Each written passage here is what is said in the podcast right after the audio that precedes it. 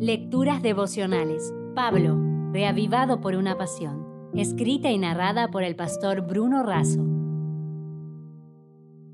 Hoy es 29 de abril. Puro talento.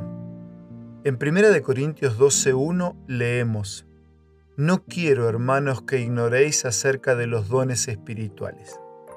En 1 Corintios 12 hay al menos cinco principios esenciales. Primero, todo cristiano necesita conocer el tema de los dones espirituales porque los dones permiten la participación activa en la misión que Cristo dejó a su iglesia. Segundo, hay diversidad de dones y diversidad de servicios o ministerios, pero el Señor es el mismo. Y hay diversidad de realizaciones, pero el mismo Dios opera todo en todos. Tercero, el Espíritu Santo distribuye dones para todos como Él quiere. Cuarto, Así como el cuerpo humano tiene varias partes, pero todas ellas forman un solo cuerpo, de la misma manera los dones de Dios conforman el cuerpo de Cristo.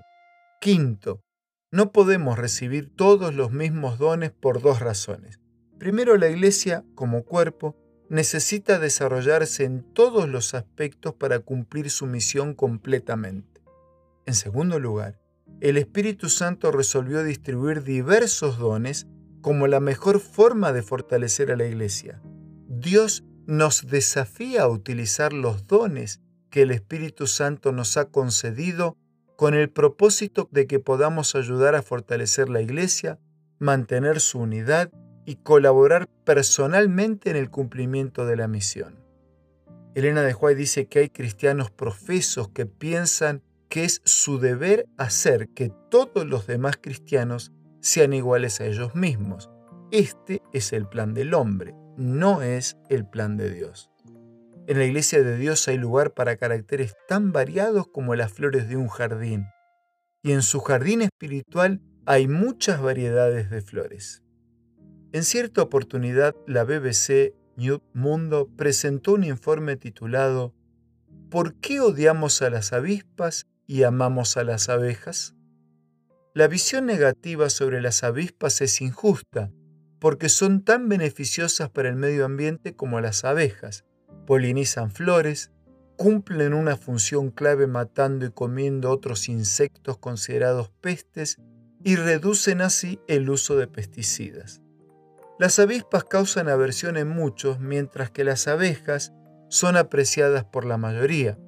Una encuesta realizada en 46 países y publicada en la revista Ecological Entomology revela que las palabras más asociadas a las avispas son peligrosas, picadura y molestas.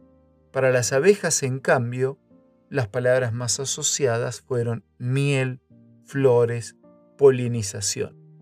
La abeja y la avispa liban las mismas flores, aunque no logran la misma miel, describió Joseph Joubert. Aunque parecidas, son diferentes, y aunque diferentes, son parecidas. No es una u otra, es una y la otra, cada una haciendo su aporte. Necesitamos avispas y abejas que nos ayuden a terminar con las pestes del pecado y endulzar el mundo con la miel del Evangelio. Si desea obtener más materiales como este, ingrese a editorialaces.com.